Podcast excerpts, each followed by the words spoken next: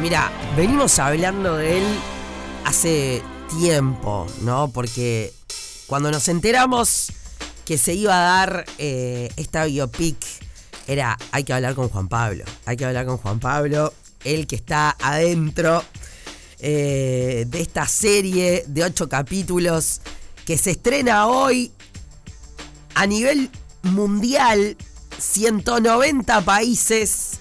Mira, a esta altura es más importante hablar con Juan Pablo que hablar con el mismísimo Fito Páez, ¿eh? porque Juan Pablo es creador, showrunner de la serie, forma parte de Mandarina, la productora responsable de esta serie, El amor después del amor. Juan Pablo Kolosiev, bienvenido a otra tarde negra, ¿cómo andás? Bien, y vos negra, ¿cómo estás? Bueno, como, no voy a decir fanática porque a mí los fanatismos no me gustan, pero como amante de la música de Fito, tenemos la misma edad, vos y yo. Eh, fue una generación que, que, que, crecimos, o, por lo menos durante mucho tiempo curtimos ese disco y no sé, yo por lo menos lo rayé, no sé vos, Juan Pablo. Sí, bueno, fue un disco que marcó un par de generaciones, ¿no? Y que sigue estando vigente hasta el día de hoy, porque el año pasado, que fueron los 30 años del amor después del amor, el disco sigue generando impacto, ¿no? En, distintos públicos. Uno va a un concierto de Fito y hay gente grande, gente joven, chicos, o sea, van familias a ver. Obvio. Así que es, a ver, es, el disco más vendido de la historia del rock argentino. Qué increíble, eso es, impresionante. Bueno, viendo, viendo el, adelanto de, de la serie, realmente se me ponía la piel de gallina y lo hablaba con la audiencia hoy, ¿no? Porque uno, claro, conoce a. Fito tiene 60, nosotros tenemos 40. Nosotros ya conocimos a un Fito eh, consagrado, por lo menos cuando nosotros teníamos uso, uso de razón. Pero para llegar a ser ese Fito Páez, eh, pasaron muchísimas, muchísimas cosas y sobre todo eh, cosas nos pasan a todos, ¿no? Pero bueno, cuando es alguien tan público y tan conocido, de repente las, las conocemos más. Así que primero felicitarte eh, por este por este laburo increíble, increíble. Eh, y contame vos, ¿cómo fue? Eh, porque bueno, más allá de tu relación con Fito, lo que sea, te vuelvo a decir, creciste de repente escuchándolo, después la vida te, juntó con él, pero revivir, como meterte en, en la vida desde los comienzos de Fito Páez. Sí, a ver, fue algo que, hablamos en su momento, ya hace como cuatro o cinco años atrás, cuando surgió la idea de poder hacer una historia que realmente yo no conocía la historia de él personal y cuando empecé a, enterarme de un montón de hechos que él fue transitando a lo largo de su historia para llegar a ser quien es el lugar que ocupa, y que esta es una historia que, independientemente de que es eh, Fito Páez, eh, es una gran historia de superación, y de, y de empeño y de sobreponerse a, las, a, los, a los obstáculos que tiene la vida, ¿no? Y bueno, y ahí empezamos a trabajar en este proyecto que, que fue muy hermoso porque se armó también un equipo de gente muy apasionada que por la historia y por, por contarla de la mejor forma posible y finalmente terminamos haciendo un contenido que trata, es un cuento eh, en donde se cuenta la historia de Fito por supuesto, pero también se mete en la fibra del público en el sentido de que está contando la historia de una generación de músicos y artistas en los años 80, ¿no? Claro. Entonces, eh, eso tiene todo un dejo de, de, satisfacción y de cierta nostalgia y también de cierta pureza artística, ¿no? De, o sea, de toda esa época. Entonces, eh, finalmente se está contando esa historia también. Claro, claro. Eh, y bueno, la verdad que hemos hemos quedado, fue eh, como te decía, fue un trabajo de casi cuatro años, cinco años, y, estamos muy contentos, la verdad, por, cómo quedó, y ahora estamos muy contentos porque a la gente le está gustando, que eso es lo principal. Y sí, a ver, vos sé que siempre amaste el cine y que siempre soñaste con, con, con hacer esto, pero claro, historias para ser contadas debe haber muchísimas, ¿no? Y artistas, eh, músicos, lo que sea. Pero sin duda, hay por algo no se cuentan todas también, ¿no? Y se cuentan algunas. ¿Qué es lo que hace, eh, más allá de que, bueno, eh, lo puedas conocer o tener un vínculo que, que, que un artista, o, bueno, sea quien sea, sea especial para que su historia sea contada? Que tenga un, gran cuento, que o sea, un gran cuento en, eh, en el sentido de, en la vida, nosotros como personas, eh, nos ponemos objetivos y los objetivos tienen obstáculos permanentes que se nos van presentando. Y hay gente que, que queda en el camino y se cae frente a los obstáculos y otra gente se sobrepone y otra gente se sobrepone a media. Eh, eso es eh, lo que nos atrae de cualquier cuento que uno puede ver en una película o en una serie o incluso en un libro.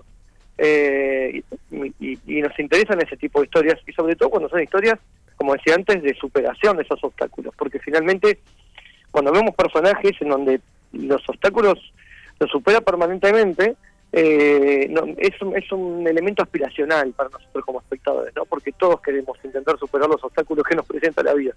Y realmente la historia de Fito tiene ese condimento, por eso fue, es, una, es una gran historia para contar, y por eso hay muchos artistas muy grandes de los cuales no se cuentan las historias, porque no hay tantas cosas interesantes para contar más allá del éxito que pueda haber tenido ese, ese personaje. O el talento, claro. Eh, claro, porque a ver, eh, uno, eh, a ver, si Fito no tuviese una historia interesante, uno vería el primer capítulo porque es la historia de Fito Páez, pero si el primer capítulo no nos engancha como cuento, uno, uno no, no lo va a seguir viendo. o sea que el nombre del artista y la personalidad, si, si no tiene un cuento realmente atractivo detrás, eh, no dura ocho capítulos. Claro. Y nosotros en esta historia, de verdad, o sea, estuvimos en una serie que originalmente era de 10 capítulos, después la bajamos a 8, y fue muy difícil porque tuvimos que dejar un montón de cosas afuera también, ¿no? Sin duda. pero, pero tiene un montón de cosas que realmente le hacen una historia súper atractiva. Claro. A ver, hay series, salvando las distancias, ¿no? Este, en cuanto a lo que la gente puede opinar de, de un Fito Páez o un Luis Miguel, por decir algo, ¿no? Como que Luis Miguel tiene otras oscuridades, sombras, no sé, que si se puede mirar a los ojos, si no, eh, no sé. Pero la serie de Luis Miguel lo humanizó un montón, ¿no? Y nos hizo meternos dentro de, su vida y quizá, bueno, toda esta resurgida y la vuelta de Luis Miguel y demás. Eh, me imagino que con, con, Fito, y además, bueno, Fito es un tipo como mucho más accesible, digamos.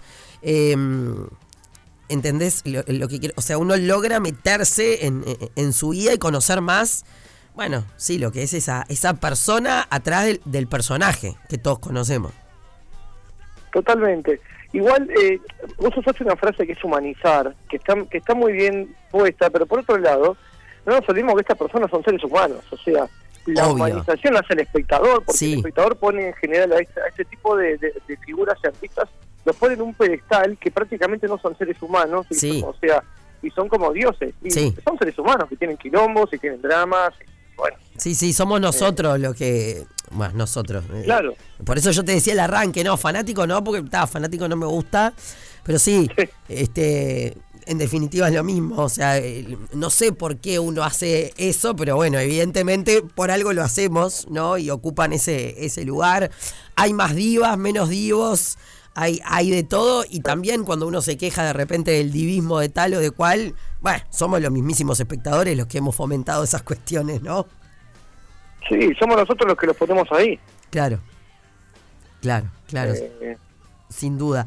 Eh, contame un poco, eh, ¿cómo ha sido eh, laburarlo con, con, con él mismo, no? Porque debe ser, yo siempre jorobo y digo me encantaría que alguien escriba eh, una descripción de mí como escriben, yo qué sé, viste, cuando describen un disco o a un artista que está saliendo. ¿Qué será tener una película, una serie? ¿Qué dice Fito de todo esto? Bueno, él estuvo involucrado en todo el proceso. A ver, Fito, eh, para, empezar, es un apasionado del cine. Claro. Eh, Fito es director de cine, tiene, tiene dos películas. o sea, es, es un apasionado realmente del cine, con lo cual cuando hicimos el, planteo y empezamos a trabajar en conjunto, siempre hubo una pasión también por él, por contar esto, sin poner ninguna barrera respecto a lo que se podía contar. Y bueno, y él tuvo una participación muy activa, sobre todo en toda la parte de la escritura de los guiones, trabajando con los guionistas, aportando información.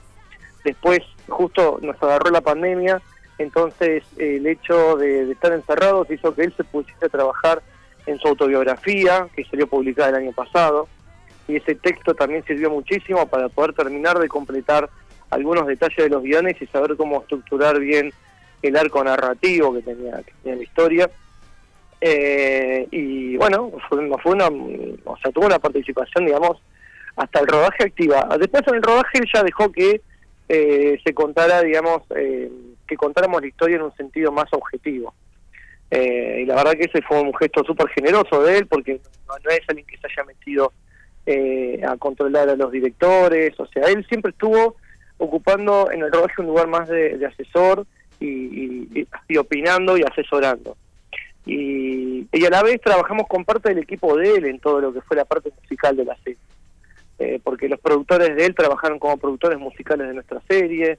Eh, en fin, eh, fue un trabajo en conjunto. Qué imponente. Em, a mí me gusta mucho hablar de, de, lo que uno lo que uno siente, ¿no? Eh, ya están estos ocho capítulos. Dicho sea de paso, quiero invitar a la gente, eh, porque esta noche se va a estrenar el primer episodio, la historia de Fito Páez en Gallagher's a las siete y media de la tarde, más allá de que uno la puede ver en, Netflix, por supuesto. Eh, con música en vivo de Santi Vidal, que va a estar haciendo unas canciones de Fito, El amor después del amor, el primer episodio esta noche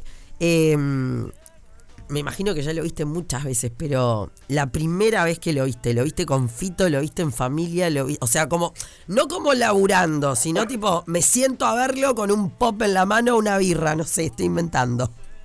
No, eso nunca pasó. no, lo vi, lo vi, no sé, cada capítulo, el capítulo uno, que fue el capítulo que más tiempo llevó, eh, sobre todo la parte de montaje, eh, que fueron unos cinco meses más o menos, porque el capítulo 1 setea un tono, una, ya, ya setea la historia, entonces es muy importante en la serie ese capítulo 1 y sobre todo los primeros minutos del capítulo 1, con lo cual fue un proceso largo. El capítulo 1 lo debo haber visto, sin, sin exagerar, ¿eh? unas cuarenta y pico de veces, pero sin... Eh, Igual, anoche, o sea, la, serie se subió a las 4 de la mañana porque la suben a las 12 de la noche de Los Ángeles y me quedé despierto hasta las 4 de la mañana para poder ver el capítulo 1. Así que me vi el 1 y 2 esta mañana. Está, o sea, con café con leche, ¿con, con qué fue? Eh, no, con una cerveza. Ah. esta semana, sí, es verdad, así me había olvidado, esta, esta, mañana lo hice con una cerveza. ¿Qué Habíamos, justo anoche tuvimos una una cena con, con los directores y los actores principales, hicimos la sala del estreno, y cuando llegué me esperé un rato y, me vi el capítulo nuevo. Claro, me parece. Y salud, eh, bien merecido. Eh, mirá, me quedaría charlando eh, tanto de esta serie, de los actores que están increíbles. Esta chica, Micaela Riera, la miro y es tipo, chau, es Fabiana. Es una cosa, Fito también, obvio, Iván. Hoy leí una nota, hoy leí una, una nota que decía Micaela Ride es más Fabiana Cantilo que Fabiana Cantilo. Absolutamente, no, absolutamente. Me encantaría seguir eh, hablando de la serie en los próximos días, porque bueno, recién está saliendo.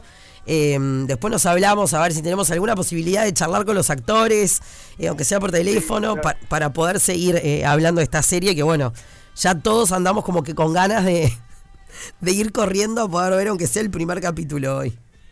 Está buenísimo, es un cuento hermoso, eh, les gusta los fitopáez, la historia es, muy linda, se van a emocionar, eh, se van a reír, se van a, van a sentir mucha nostalgia del momento y la gente que vive esa época eh, está muy cuidada como para que se transmita el universo y el espíritu que tenían los 80.